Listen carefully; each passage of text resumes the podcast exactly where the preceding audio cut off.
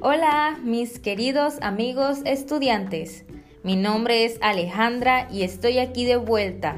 Me da mucho gusto el poder continuar con esta serie para presentarles en este segundo podcast una de las formas discursivas básicas que se presentan en los textos.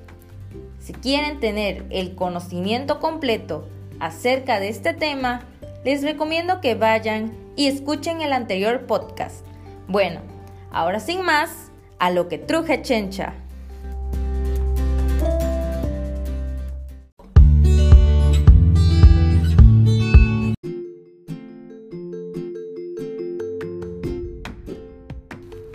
Una de las formas discursivas más usuales que se emplean para escribir libros, para hablar en nuestro día a día, en los poemas, entre otros textos, es la descripción.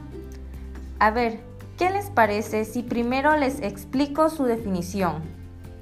Según la Universidad Veracruzana, consiste en representar hechos, personas, ambientes, emociones, sensaciones, fenómenos, etc., utilizando los recursos del lenguaje. De esta forma, explica cómo es y las impresiones que origina el referente escrito.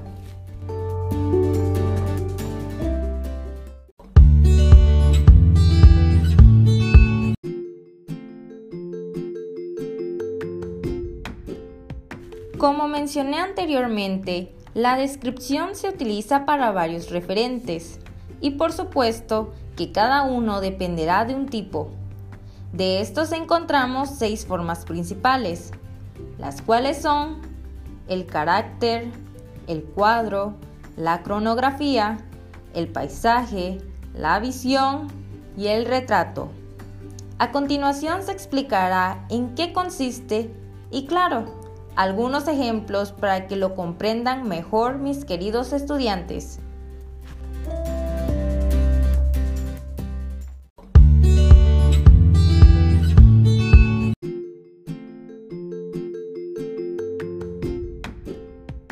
La primera forma es el carácter.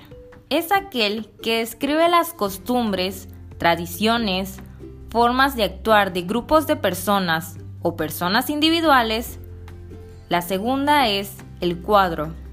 Se le llama de esta manera porque se compara con el trabajo artístico que realiza un pintor, ya que resalta objetos o sucesos o hechos empleando un lenguaje vivo, impactante, fuerte, semejante a grandes trazos o pinceladas. La siguiente es la cronografía.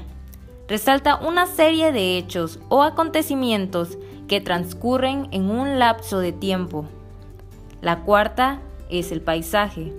Lo identificamos porque destaca todos aquellos elementos que se pueden encontrar, apreciar o ver en un espacio o extensión de terreno. La quinta es la visión. Esta describe cómo puede ser un hecho o la suerte de una persona a futuro. Emplea predicciones, mensajes profecías o situaciones futuras. Y por último, tenemos el retrato.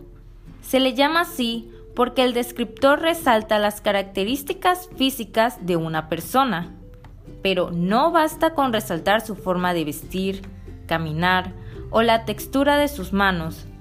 Hay que ir a los rasgos interiores como el carácter o el temperamento, destacando los rasgos que definen al personaje, este combina la prosopografía y la etopeya.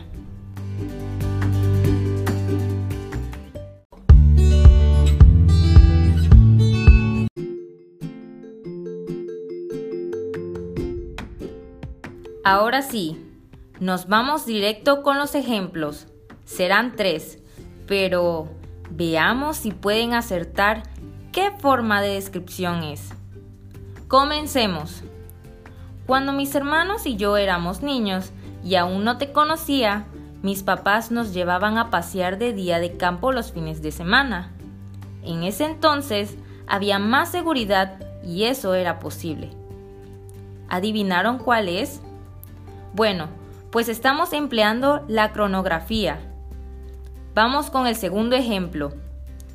En esta cabaña se pasan unos días llenos de felicidad, ya que se está rodeado de la naturaleza, montañas increíbles y un lago de agua azul como el cielo. ¿Acertaron?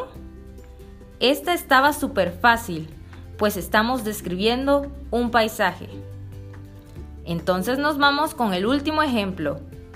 Aunque mi hermana haya cumplido la mayoría de edad, ella se ve tan joven y fresca como si fuera una adolescente.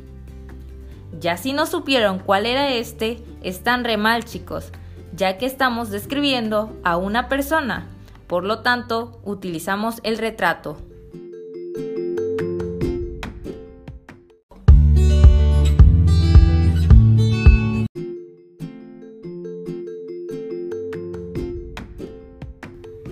Ya para concluir, podemos decir que cada vez que platican con otra persona acerca de una película que vieron, un lugar que visitaron o del chico o chica que les gusta, están describiendo y como se pudieron dar cuenta, en su vida cotidiana lo emplean constantemente y muchas veces no son ni conscientes de ello. Bueno mis amigos, hemos terminado Espero que les sirva de algo este tema y que me hayan entendido muy muy bien. Gracias por escuchar y hasta el próximo podcast. No se lo pierdan. Este podcast es para uso académico por parte de la Universidad Juárez Autónoma de Tabasco